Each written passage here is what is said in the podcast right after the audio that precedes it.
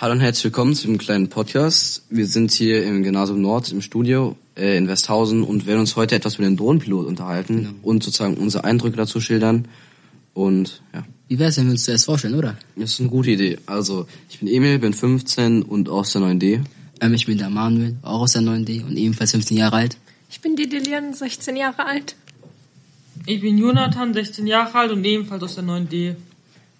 Ähm, wie wäre es, wenn wir zuerst über unseren ersten Eindruck reden? Finde ich gut. Am besten, dass du einfach mal anfängst mhm. und dann gehen wir einfach Reihe um.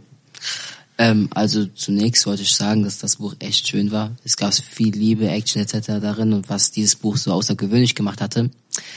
Ähm, trotzdem, als ich zum ersten Mal dieses Buch gelesen hatte, war es mir, kam es mir ein bisschen fremd vor. Ich weiß nicht, was es war, aber dieses, dass er zuerst ein Game gespielt hat und dann auf einmal eingeladen wurde, selber Drohnenpilot zu werden, fand ich nicht so realistisch, weswegen ich erst etwas verwirrt war. Wie sieht's bei dir aus, Emil? Ja, also bei mir ging es eigentlich genauso, weil eigentlich in unserem Alter ist ja jeder auch in der Situation, dass jeder mal ein Videospiel spielt mhm. und dann halt, dass der Wechsel dazu kommt, dass man das auch diese, das, was man im Spiel tut, auch in echt dann vollziehen kann. Das war dann schon ein großer Umschwung, auch in Bezug auf die Beziehung. Und äh, ja, also ich fand das Buch eigentlich sehr, sehr schön. Und am Ende fand ich aber, hat es, hat die Spannung ein bisschen abgenommen, weil mhm. am Anfang schon ja. halt der Hauptteil erzählt wurde, beziehungsweise am Anfang kam halt schon die Geschichte oder halt, ich fand am Anfang wurde schon oder etwas zu wenig über die Person an sich erzählt. Und ja, Jonathan, wie war's bei dir?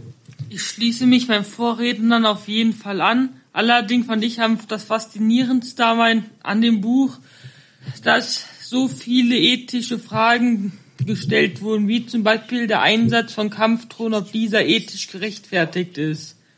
Apropos ethische Frage, wie stehst du eigentlich dazu, also mit dem ganzen Einsatz von Drohnen, Emil? Mm, ja, also ich finde ja auch, dass in Spielen generell auch äh, der Einsatz von Waffen und Drohnen verherrlicht wird oder mhm. beziehungsweise, dass man halt auch so den Zugang zu Spielen sehr einfach bekommt, also dass man nicht viel tun muss auch dass äh, kleinere Kinder auch einfach den, den Zugang zu den Spielen einfacher bekommen, als man eigentlich sollte. Genau. Und dass zum Beispiel in, in ganz normalen Spielen auch äh, einfach halt, dass die Waffen, dass man damit Menschen töten kann oder halt einfach das, das Spiel dazugehört, dass man Menschen töten kann. Und ja. Aber inwiefern hat das jetzt direkte Auswirkungen auf das Kind selbst? Denkst du nicht, dass es weiß, dass es nicht echt ist? Also ich denke, natürlich denkt das Kind, dass es nicht echt ist, aber trotzdem nimmt das natürlich einen Einfluss auf das Kind. Und halt immer äh, zum Beispiel in Missionen oder generell einfach Leute zu töten, das wird dann halt einfach immer zur Routine oder so. Und also nicht, dass man es aufs echte Leben beziehen kann, dass es in echt auch töten würde, aber halt es hat ein falsches Menschenbild dann und dass es halt sowas in echt geben kann, dass Menschen auch einfach einfach so Menschen erschießen können. Und ich finde auch generell, das Erschießen von Menschen ist eine sehr, sehr fragwürdige Weise. Genau, also dass es sehr komisch rüberkommt. Also nicht komisch, aber es ist verstörend und halt natürlich. halt, es hat natürlich einen großen Einfluss auf einen selbst.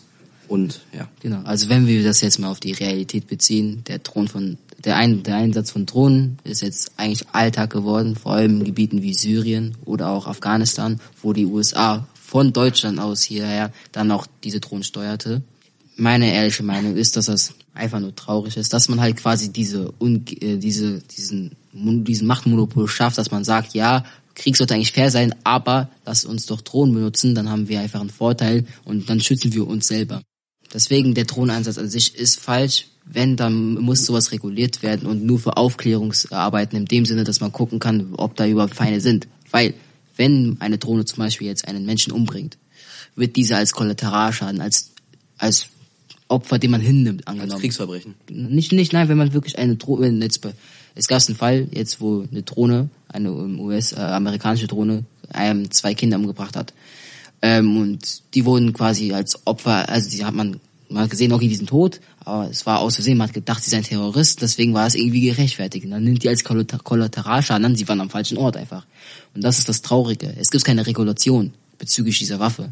Ja, das ist ja auch die Diskussion, ob äh, Drohnen oder Drohnenangriffe als Kriegsverbrechen zählen sollten, weil Drohnenangriffe äh, verfolgen oder kommen ja immer aus dem aus dem Unwissenden und die Feinde können ja nicht können ja nicht ahnen, ob ein Drohnenangriff kommt oder Genau. nicht. Man man hört sie nicht, man sieht sie nicht und das ist es halt, wenn man es so ausdrücken will, einfach unfair gegenüber den anderen. Auch ist es immer noch Krieg, das sollte man auch äh, so stehen lassen.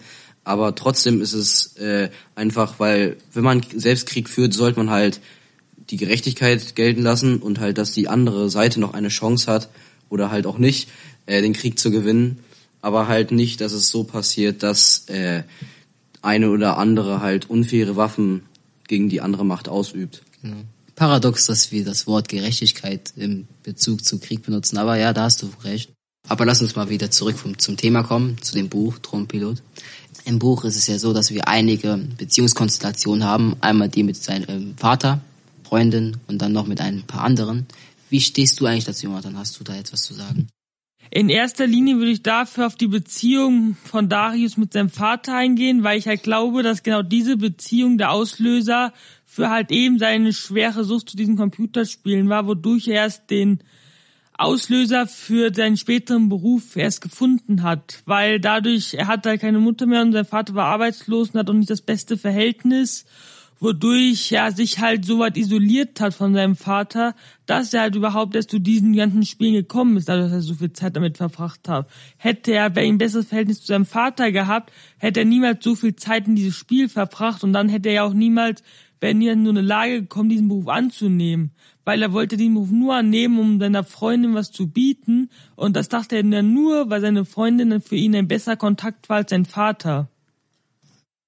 Also Jonathan, meinst du quasi dann mit diesem ganzen Spielen und natürlich diesem Job auch, dass es eher so ein Rückzugsort ist, quasi in dem er sich dann befindet und quasi auch auffällt, weil er eben sich dort wohlfühlt und dann diesen Rückzugsort, den er im Spiel gefunden hat, dann auch später dann in diesem echten Job, in diesem echten Drohnenpilot-Job dann projiziert hat und quasi dann den als Rückzugsort benutzt hat und den quasi dann als ähm, Ausgangsposition für sein Leben genutzt hat. Also würdest du das damit sagen?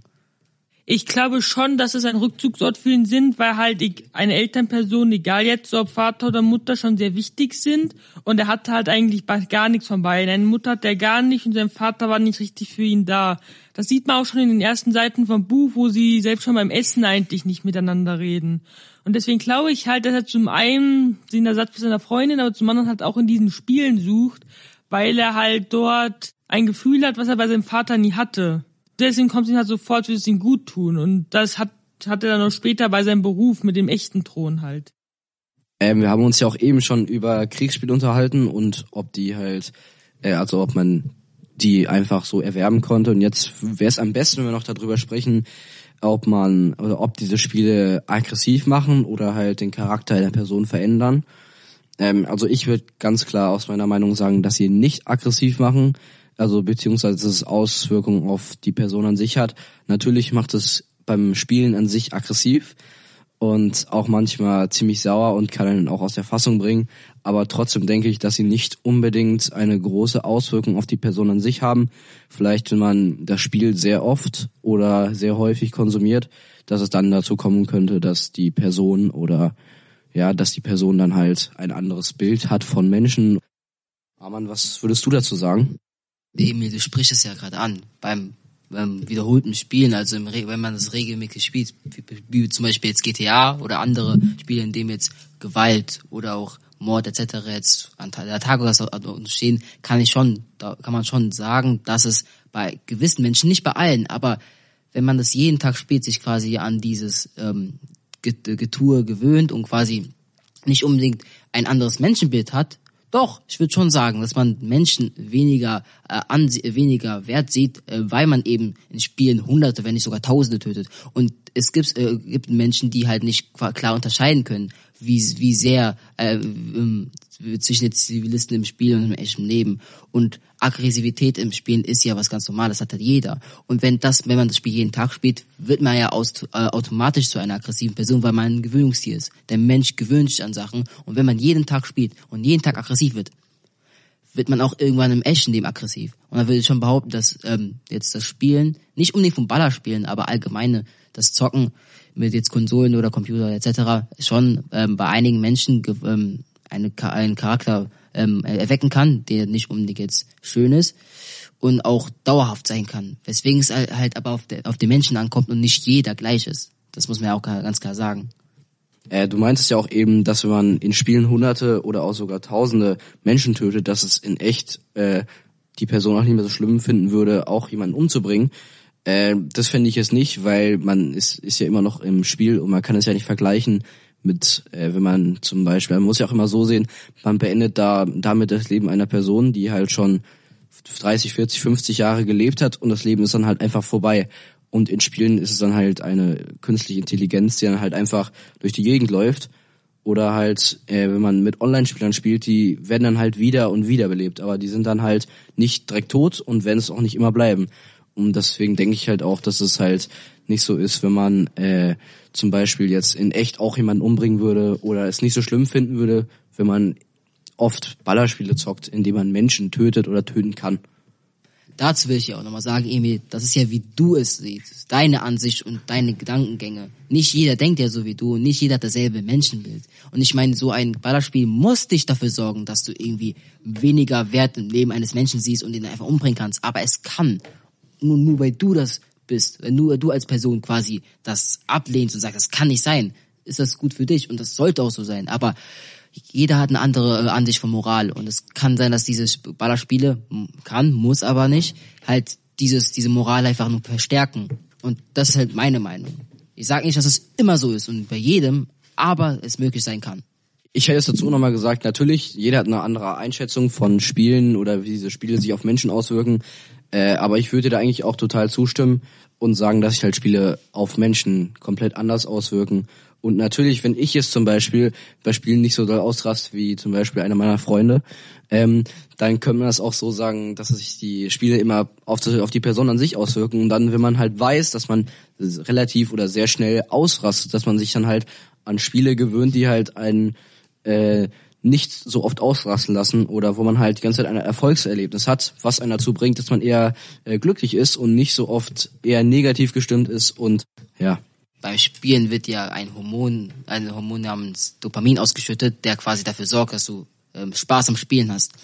Das kann ja auch direkt in Verbindung damit stehen, dass du eine Person im Spiel umbringst. Das ist jetzt sehr weit hergeholt und ich sage jetzt nicht, dass das stimmt. Aber wenn du eine Person umbringst, also jetzt eine Mission zum Beispiel, und dann dadurch die Mission ähm, erfolgreich beendest, wird ja Dopamin ausgeschüttet, weil du das, die Mission beendet hast. Dadurch könnte dein Gehirn nun äh, denken oder quasi damit annehmen, dass das äh, nicht im echten Leben so ist, aber quasi dieses Glücksgefühl hervorhebt.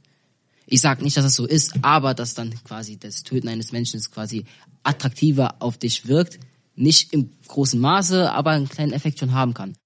Ich würde prinzipiell zwischen zwei Sachen unterscheiden. Ich glaube tatsächlich, dass beim Großteil der Spieler dieses Gefühl von Aggression oder halt auch Sucht nicht so stark überwiegen, weil halt eigentlich fast alle Spieler halt klar davon unterscheiden können, wenn sie jetzt so ein Spiel spielen und wenn sie halt im echten Leben sind. Man nimmt ja, wenn man jetzt im Spiel jemanden umbringt, ist ja auch was anderes, als einfach mit einem Messer jetzt draußen die Stadt zu gehen, jemanden abzustechen.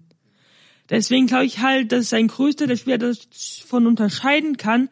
Allerdings gibt es auch so einen kleinen Prozentsatz, die das wahrscheinlich nicht können. Jetzt aufs Buch bezogen ist, glaube ich, Darius genau eine von diesen Personen, weil er halt eben so schwere familiäre Verhältnisse hat und diese virtuelle Welt halt sein einzigster Rückzugsort ist. Deswegen fühlt er sich zu der mehr hingezogen als viele andere, die zum Beispiel diese familiären Probleme nicht gegeben haben.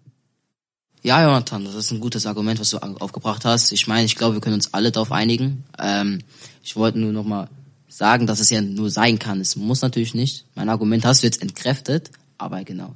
Ähm, apropos, wir sind ja gerade richtig vom Thema abgeschwiffen. Wie wär's, wenn wir jetzt ein bisschen über ein Buch reden? Wer will eigentlich anfangen? Wer will eigentlich darüber erzählen, was eigentlich das Buch eigentlich ist? Was, um was es eigentlich geht? Ich würde sagen, wir fangen einfach mal am Anfang des Buches an. Und genau, ja, also am Anfang des Buches wird ja eigentlich nur über Darius und, seinem, und seine Familie und das Umfeld von ihm beschrieben.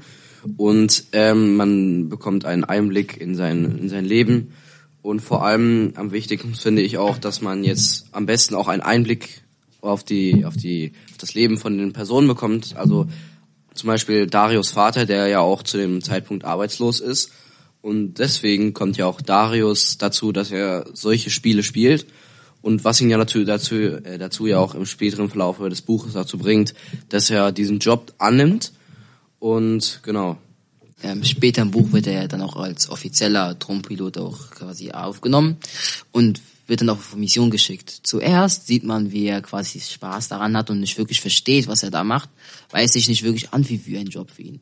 Aber wir können auch dort ganz gut einen sehr schönen Charakterübergang, also eine Charakterentwicklung sehen, indem er quasi realisiert, was er macht, bis es dann Ende dazu kommt, dass er ähm, einen Protest niederschlagen soll mit einer Drohne, wobei seine Freundin ähm, auch dabei ist und dann dieser Konflikt entsteht, ob er jetzt nun auf seinen Befehl hören soll, da, den Job, den er immer haben wollte, beziehungsweise dieser Job, der sein Rückzugsort ist, oder alles aufgeben sollte für seine Freundin. Und das ist schön, dass dieser innerliche Konflikt auch immer im Buch vorbehahnt bestehen bleibt, aber trotzdem eine kleine Entwicklung des Charakters entsteht. Also vom Übergang vom Jungen, der quasi nur im Zimmer hockt, zu dem, der einen Job hat und endlich dann einer, der auch moralisches Verständnis, ein moralisches Verständnis entwickelt, seine eigenen Morale, Moral auch hat und dann auch Entscheidungen ähm, aufgrund seiner Überzeugung trifft. Das finde ich sehr schön am Buch. Und ich meine, es gibt ein paar Aussetzer, wo man sich denkt, hm, muss nicht sein, aber im Großen und Ganzen ist es ein schönes Buch. Okay, dann ähm, würden wir auch schon direkt anfangen mit der ersten Frage an Sie. Und zwar, ähm, wie kamen Sie eigentlich auf die Idee, über einen Drohnenpiloten zu schreiben? Ja, das war damals noch gar nicht so alltäglich. Ich war tatsächlich auf Lesereise in der Schweiz für ein anderes Buch und äh, auf dem, äh, in, das war an einem Nachmittag nach den Lesungen äh, war ich an einem See spazieren und Luzern und äh, da war eine Drohne, die einfach, ich sag jetzt mal so in 20 Metern Höhe über uns stand. Und äh, da waren noch andere Leute und jeder guckte, was die da machte. Und das mhm. hatte sich irgendwie seltsam angefühlt, weil man auch nicht gesehen hat, wer der Drohnenpilot war.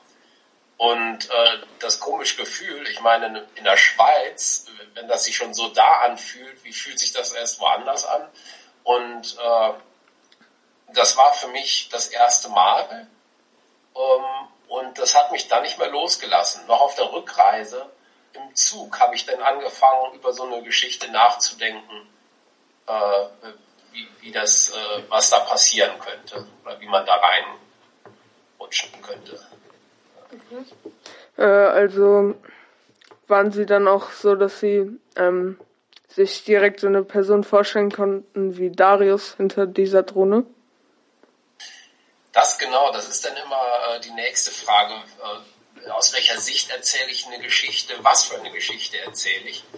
Und ähm, äh, mir fiel eine, ein Detail ein, was ich schon, was ich gelesen hatte bei, bei School Shooter, bei einem anderen Roman von mir, das ich da aber nicht äh, äh, benutzt habe.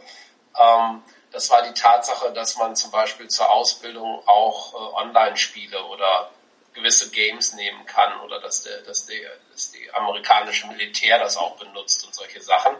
Und dann hatte ich plötzlich diese Idee, was wäre, wenn das tatsächlich schon ein Trainingsprogramm ist und wem würde das passieren? Also dann kommt als erstes, passiert das einem 30-Jährigen? vielleicht nicht so schnell, weil die nicht so viel zocken. Und, äh, und dann kam ich ganz langsam auf die Person von Darius. Die habe ich denn, die hat sich denn dafür, hat sich da herausgebildet.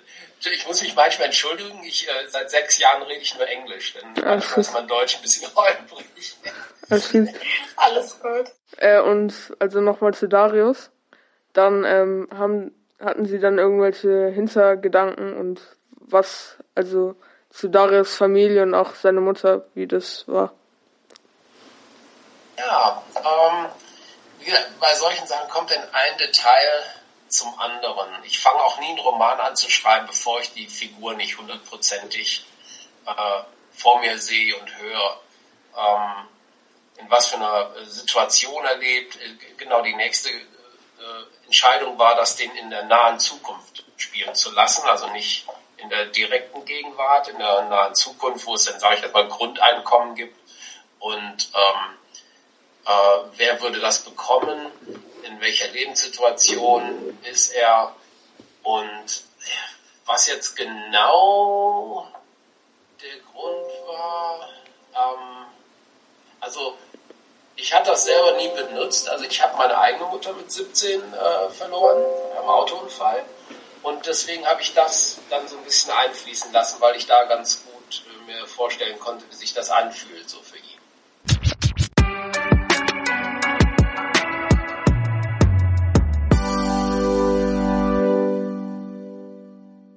Also als nächstes werdet ihr ein paar Ausschnitte aus dem Buch hören und dabei wünschen wir euch viel Spaß. Du bist einer der wenigen, die das geschafft haben. Einer der ganz wenigen.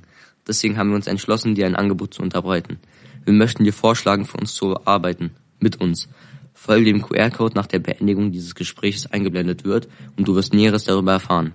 Wir würden uns freuen, von dir zu hören. Der schwarz-weiße QR-Code erschien. Bildschirmfüllend.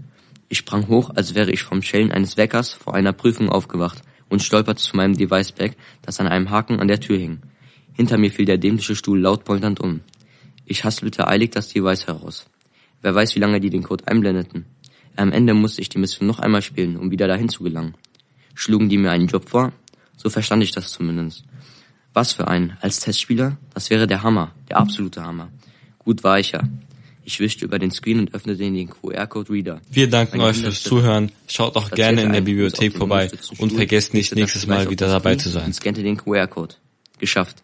Gerade rechtzeitig, denn als meine Zimmertür aufgestoßen wurde, verschwand der Code vom Bildschirm. Alles in Ordnung hier? fragte mein Vater. Ist umgefallen. Ich nahm das Device von meinem Knie und den Fuß vom Stuhl. Mit dir? Nein. Du bist darauf eingeschlafen? Nein. Außerdem was platzt du hier rein, ohne anzuklopfen? Ich dachte, der Lärm. Privatsphäre? Nicht, wenn man mit Möbeln herumschmeißt. Habe ich nicht. Bin aufgestanden und das Ding ist umgefallen. Aha, seufzte er. Und was hast du gerade gemacht mit deinem Device? Ich habe etwas fotografiert. Warum erzählte ich ihm das überhaupt? Deinen neuen Bildschirmschoner? fragte er. Das grüne Teil mit dem Fluss, dem blauen Himmel und der Sonne strahlt uns an. Genau. Am Spätnachmittag wollten Evelyn und ich uns direkt nach ihrer Arbeit am Schwanteich treffen. Ich war zuerst da. Etwa 30 Leute hatten sich auf der Wiese eingefunden. Eine Demonstration sah für mich anders aus. Außerdem kamen mir die Teilnehmer recht ratlos vor, so wie sie sich nacheinander begrüßten und einzeln von Grüppchen zu Grüppchen schlichen. Mir vermittelte das eher den Eindruck einer Cocktailparty ohne Cocktails. Ich setzte mich abseits von ihnen am Teich auf die Lehne unserer alten Parkbank. Mein Device blieb zur Abwechslung in der Tasche am Gürtel. Wenn ich Zeit zuzuschlagen hatte, spielte ich für gewöhnlich unterwegs Demolition. Heute lauschte ich dem Rauschen des Springbrunnens mitten im See. Eine vier Meter hohe geriffete Nadel aus Stein, ein modernes Kunstwerk, aus dessen Düse am Ende das Wasser zu allen Seiten spritzte. Pusteblumen hieß das Ganze. Man brauchte viel Fantasie, um die darin zu sehen. Endlich erschien Evelyn. Sie durchquerte in jeder Hand einen Guarana Flutshake haltend von der Hauptstraße her den Park. Die Schulterriemen ihres Rucksacks zogen ihr T-Shirt straff. Deutlich zeichneten sich ihre Brüste ab. Sie sah fantastisch aus. Andere waren platt nach der Arbeit, ausgebrannt. Sie gewann dort ihre Energie. Durch ihre Anwesenheit machten sogar die verlorenen Gestalten auf der Wiese Sinn. Ich katapultierte mich in den Sand und bereute sofort meine Reaktion. Wie sah das denn aus? Ein Hund, der sich auf sein Frauchen freut. Mein Fuß hob sich wie ferngesteuert auf der Sitzfläche der Bank, wie bei einem gescheiterten Westernhelden aus den Gratisfilmen im Internet. Ich nahm ihn wieder herunter und verlagerte mein Gewicht zuerst auf das eine, dann auf das andere Bein. Am liebsten hätte ich meine Füße wie meine Hände in die Hosentaschen gesteckt, um nicht so blöd herumzuzappeln. Zur Begrüßung flutschte meine rechte Bratze aus der Tasche und veranstaltete irgendetwas neben meinem Kopf. Ich musste aussehen wie eine Marionette, gehalten von einem hyperaktiven Zweijährigen auf Zucker. Evelyn reichte mir meinen Shake und so konnten wir uns umarmen. Einzelne Haarsträhnen kitzelten meine Nase. Wir setzten uns auf die Bank, während ich in beiden Händen den Becher mit dem Strohhalm hielt und ein Bein über das andere schlug. Alles wieder unter Kontrolle. Sie berichtete mir von ihrer Arbeit, ein paar lustige Anekdoten und ein paar weniger lustige. Ich sog an dem Strohhalm. Langsam floss die sämige Flüssigkeit, eine Mischung aus Grapefruits, Mangos und weiteren exotischen Früchten, in meinen Mund. Die Shakes kosteten ein kleines Vermögen, waren bei der Hitze aber ein erfrischendes, was man trinken konnte. Super Idee. Übrigens. Und danke nochmal. Ich hob meinen Becher mit der knalligen Beschriftung in ihre Richtung. Gerne. Komm, lass uns rübergehen zu denen. Ein Moment noch. Du wirst mir nicht glauben, was heute passiert ist. Ihre Augen wurden groß. Was? Ich habe Raid geschafft und? Sie stand direkt auf. Warte, ich bin noch nicht fertig. Das ist nicht alles. Sie haben mir einen Job angeboten. Wer? Die Spielmacher. Am Ende erschien ein QR-Code. Als ich dem Link folgte, öffnete sich ein vierseitiges Bewerbungsformular. Und? Das hast du ausgefüllt? Ja. Mit deinen richtigen Angaben? Klar. Sie zeigte mit dem Strohhalm auf mich und sprach bei jedem Wort in meine Richtung. Bist du doof? Wieso das denn? Die wollen doch nur deine Informationen. Entweder wirst du jetzt mit Werbung zugemüllt oder die verkaufen die weiter und du wirst noch mehr von Werbung zugemüllt. Oder ist das ernst gemeint? Ich werde Testspieler. Testspieler? Stand das da? Naja, so genau nicht. Was stand denn da in den Bewerbungsunterlagen? Ich druckste herum. Das haben die nicht so richtig formuliert. Sie lacht auf. Wie? Du willst mir erzählen, dass in den Bewerbungsunterlagen die Berufszeichnung gefehlt hat? Das musste sich wirklich komisch anhören. Es hat was mit deren Firma zu tun, mit Computerspielen.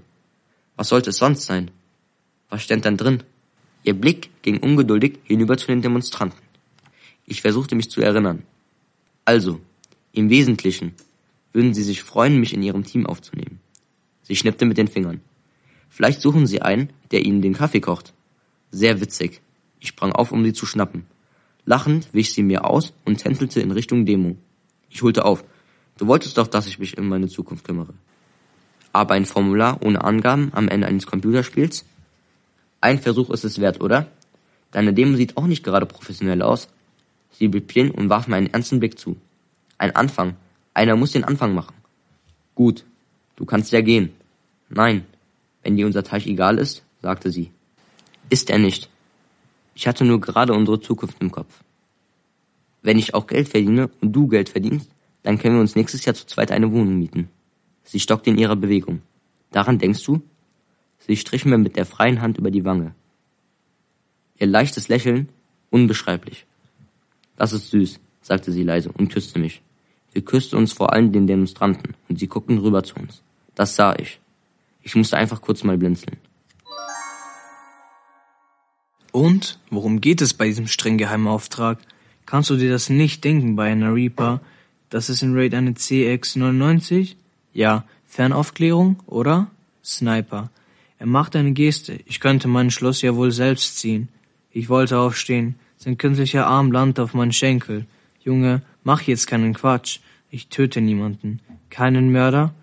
Mein Kopf wirbelte zwischen dem Bildschirm und Herrn Spieß hin und her. Niemanden. Ein Terrorist, der hunderte Menschenleben auf dem Konto hat, Frauen und Kinder. Und hunderte werden folgen, wenn wir den Auftrag nicht ausführen. Aber ich, verspiel doch nicht deine Chancen. Bei diesem Talent wirst du bald befördert und sitzt im Hauptquartier. Und was, wenn ich hier gar nicht weg will, schon gar nicht um den Preis? Die Finger seiner bionischen Hand drückten meinen Oberschenkel. Ich sah, wie sich ihre Gummihaut blass über die künstlichen Knöchel spannte. Tut die Air nicht alles für dich? Job, Vorschuss, Wohnung, was willst du? Schon. Es steht in deinem Vertrag. Ich habe immer gesagt, du hast ihn unterschrieben. Ich werde nie jemanden. Dann hättest du mit deinem Vertrag zu einem Rechtsanwalt gehen sollen. Herr Spieß zitterte auswendig. Verpflichtet sich der Pilot zur uneingeschränkten Befolgung ihm erteiler Befehle. So steht es da drin. Niemals. Ich, ich kündige. Mach dich nicht lächerlich. Du bekommst keinen einzigen Job in der Welt. Ich bin mir sicher, als Drohnenpilot finde ich mit Leichtigkeit, vor allem nicht als Drohnenpilot, unterschätzt die er nicht. In mir brodelte es. Kira da draußen tat so, als wäre nichts gewesen. Und das hier ist ein humanchirurgischer Eingriff. Für die Menschlichkeit, ein Terrorist, ein Arschloch, das niemand vermissen wird. Im Gegenteil, viele Menschen würden sich freuen, noch mehr, wenn sie wüssten, dass sie ihr Leben zukünftig wegen ihm nicht verlieren werden oder nicht verstummelt werden. Er hob seinen Plastikarm, was ist jetzt, Junge? Unsere Stimmen waren ruhig, unser Atem ging schnell. Ich weiß nicht. Wir kreisen und warten, bis er vor die Tür seines Versteckes tritt. Und dann? Vielleicht kommt er gar nicht raus. Dann ist der nächste Kollege der glückliche Held. Ehrlich, ich fühle mich dabei nicht gut. Das tun seine Opfer und die Angehörigen auch nicht. Glaub mir. Was haben wir an Bord? Zwei Hitmen. Klar, Hitman-Raketen implodierten mehr als dass sie explodierten. Lediglich in zwei Metern Umkreis zerriss es alles. Keine Splitterwirkung darüber hinaus. Du siehst das Beste vom Besten, alles clean, wie ein Skalpell aus TNT. Warum ich, warum nicht sie? Wenn die Zielperson vor die Tür tritt, muss es sehr schnell gehen. Wir wissen nicht, wie lange er draußen bleibt. Taggen, Abschuss, weg. Du bist schneller, jünger, ganzer. Er ließ seine Prothese bedeutungsvoll auf und zuschnappen. Ich kontrolliere sie, aber das Ding ersetzt die, nicht die eigene Hand. Das ist ein A-rated Auftrag. Perfekte Vorbereitung, kein Risiko. Die Mission darf nicht vermasselt werden. Ich weiß nicht, ob ich das kann. Dann beruhig dich erstmal. Wir müssen sowieso warten. Gut? Gut war das nicht. Tagge schon mal den Eingang für die Kamera, meinte Herr Spieß. Ich markierte mit dem Laser die Tür und die Kamera mit dem Fadenkreuz blieb auf sie gerichtet. Mein Magen knurrte.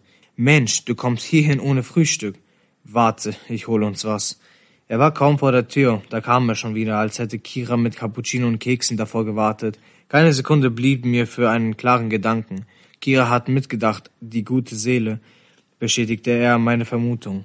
Ich aß ein paar Schokoladenkekse und trank meinen Kaffee in einem Zug. Wohlige Wärme breitete sich in meinen Magen aus. Waren die Irrational eigentlich wasserlöslich? Um 4.03 Uhr öffnete sich die Tür der Hütte. Zunächst nur einen Spalt. Da, er lauscht, nach uns, kommentierte Herr Spieß. In mir verkrampfte sich alles. Die Zielperson konnte uns nicht hören. Und wir dreieinhalb Kilometer entfernt. Die Kamera war in Nachtsichtfunktion maximal eingezoomt. Die Hütte füllte den Bildschirm. Das Strohdach saß auf grob zusammengemörtelten Steinen, unverputzt. Die Holztür schief im Rahmen, aneinander genagelte Bretter. Ein schwer zu erkennender Wüstenweg schlängelte sich zu der Hütte. Weit und breit kein Haus, kein Zeichen von Leben. Ein kleiner Pickup parkte unter der Überdachung hinter dem Haus. Die Hütte schien eilig errichtet direkt am Rand der Wüste, darauf zu warten, von den Wanderdönen begraben werden. Der nächste Sandberg verschluckte bereits die äußeren Pfosten eines löchrigen Zauns. Die Tür wurde behutsam aufgezogen. Das, der schwarze Spalt in der Fassade vergrößerte sich, der Knoten in mir auch. Bleib drinnen, nur diese Schicht. Morgen, wenn ein anderer dich umkreist, geh dann raus. Nicht jetzt, nicht bei mir.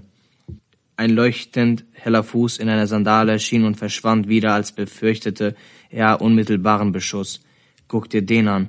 Wir wollen nicht deine Käsefüße, wir wollen deinen Kopf, sagte Herr Spieß und lachte heiser. Ich fand das nicht witzig. Ich rang mir nicht mal ein Grinsen ab, um seinen Erwartungen gerecht zu werden. Dies war nicht, was ich wollte. Evelyns Worte kamen mir in den Sinn, der Kopf der Zielperson erschien, gleißend weiß, Vollbart. Er trug einfache Kleidung. Faceerkennung aktivieren. Es ist nicht sicher, dass er der Richtige ist. Dann hätten wir auch einfach die Hütte zerlegen können. Herr Spieß sprach schnell. Faceerkennung. Ich tippte den Shortcut ein und ein Quadrat erschien auf dem Bildschirm, darunter ein Balken, der sich rasch von 0 auf 100 Prozent füllte, gefolgt von einer Meldung in Rot. Zielperson identifiziert. Bingo, sagte Herr Spieß. Zur Hälfte stand er drin, zur Hälfte draußen. Er zögerte.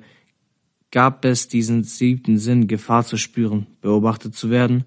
Put, put, put, machte Herr Spieß, erwiderte mich an. Was ist, wenn wir ihn warnen würden?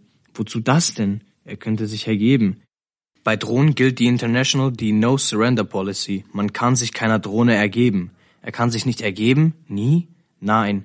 Bei Raid ging das. Da kam dann die Bodeneinheit und das war ein Spiel.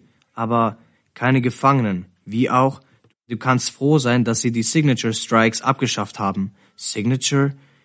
Da hat die Drohne automatisch gefeuert ausgelöst durch programmierte Merkmale der Zielperson. Sagen wir mal, dummes Gesicht plus Knarre, Rums, weg waren die. Es hat nur zu viele Farmhelfer mit Schaufeln erwischt. Der Bärtige guckte nach links und rechts und dann rundherum in den dunklen Himmel über sich, ob die Luft rein war. Sie war nicht rein, das wusste er nicht. Mit kleinen Schritten, zwischen denen er stets pausierte, traute er sich vor die Tür, ähnlich einer Zeitlupe in einer Tierdokumentation. Es war, als verfolgte ich mit angehaltenem Atem jedes einzelne Pixel auf dem Bildschirm. Als er sich mit zwei Fingern am Kopf kratzte, erinnerte mich die Geste an meinen Sitznachbarn in der Straßenbahn. Er ging zehn Schritte während er sich fortlaufend umschaute, bevor er sich in Sicherheit wähnend stehen blieb. Er streckte sich nach allen Seiten. Ich hörte ihn förmlich die Nachtluft einsaugen. Der Mann reckte seine Arme nach oben, spreizte sie ab, dehnte seinen Oberkörper. Tagge ihn, sagte Herr Spieß emotionslos. Ich bewegte den Laser für ihn unsichtbar auf seine Brust. Meine feuchten Finger schwebten über dem Kopf. Ich kann nicht. Taggen, jetzt! Ich tat es starrte auf meinen Daumen. Gut so, sagte Herr Spieß. Hitman scharf. Los. Mein Blick folgte meiner Hand, als schaute ich, wie Ein unbeteiligter Beobachter. Zeigefinger, Daumen und Mittelfinger rippten die Tastenkombination ein. Und ab! Regungslos verharrte mein Zeigefinger über dem Knopf. Los, schieß! Ich war wie versteinert.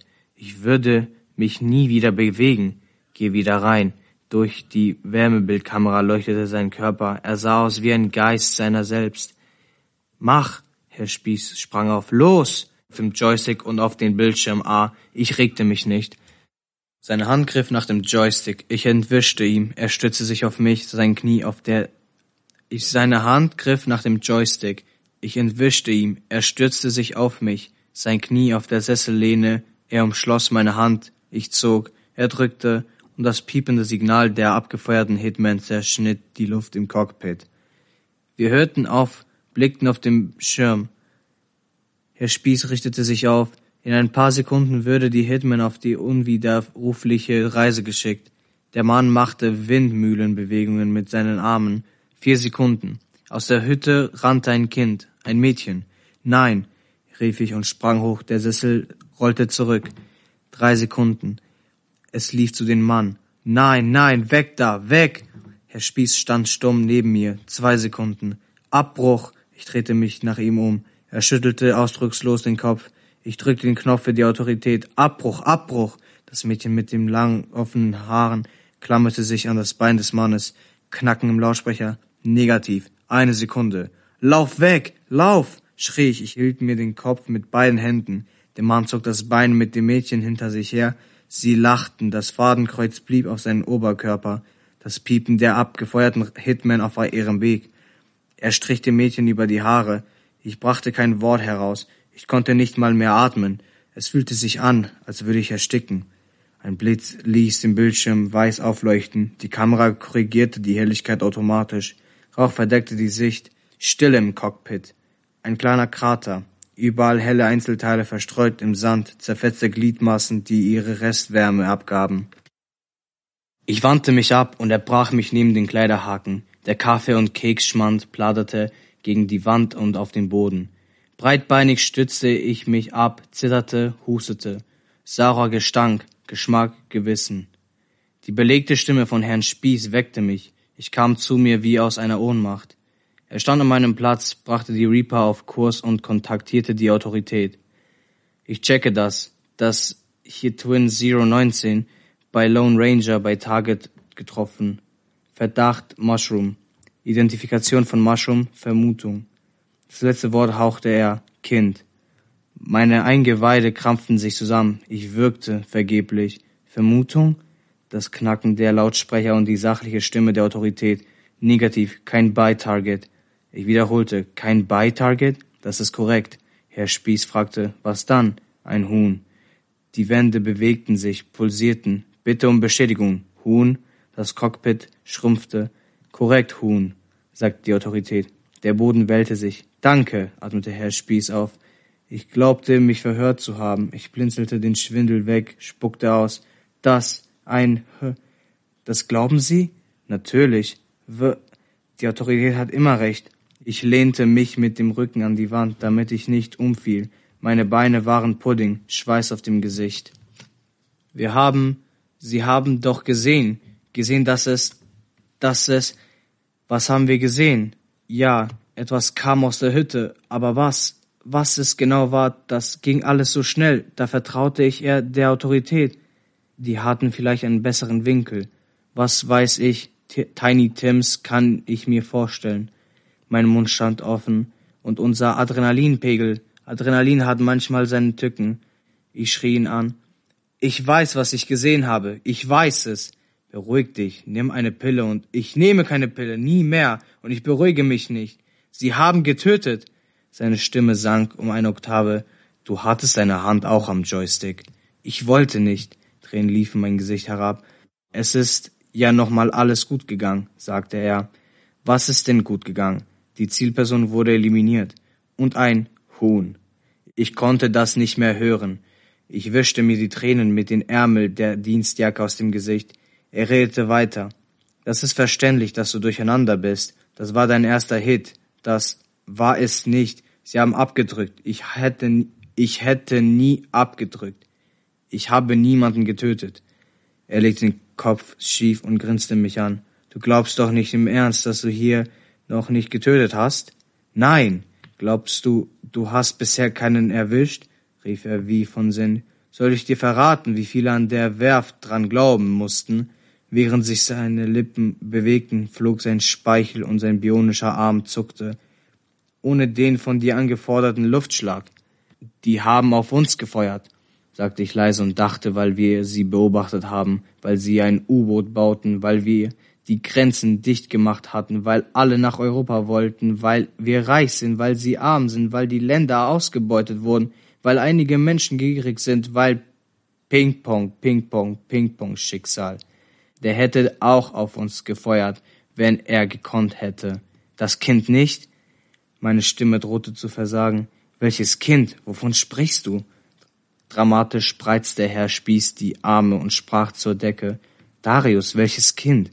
Irre. Ich bin raus, sagte ich. Wie raus? Ich nahm mein Device vom Haken und befestigte die Tasche am Gürtel. Ich gehe. Wo willst du denn hin? Zu den Menschen. Er lachte. Darius, mach keinen Fehler. Nein, den habe ich nicht gemacht. Nein, den habe ich gemacht. Ich ging zur Tür, öffnete sie. Weiter kam ich nicht. Bleib hier. Mit einem unerwartet schnellen Satz war er bei mir und hielt mein Handgelenk mit seiner künstlichen Klaue fest. Nein! Ich zog meinen Arm zurück. Dabei verlor ich mein Kupferarmband. Es schilderte über den Boden bis in die Ecke. Ich hob es rasch auf, legte es wieder um und bog es zusammen. Herr Spieß wollte mir den Weg verstellen. Bleib, du musst die CC heimfliegen. Ich täuschte links an, rollte meinen Sessel zwischen uns und lief rechts an ihm vorbei aus der Tür, wobei ich zwei Bilder mit Trauerflor von der Wand riss. Glas zersplittert auf dem Boden. Nichts muss ich mehr hier. Darius!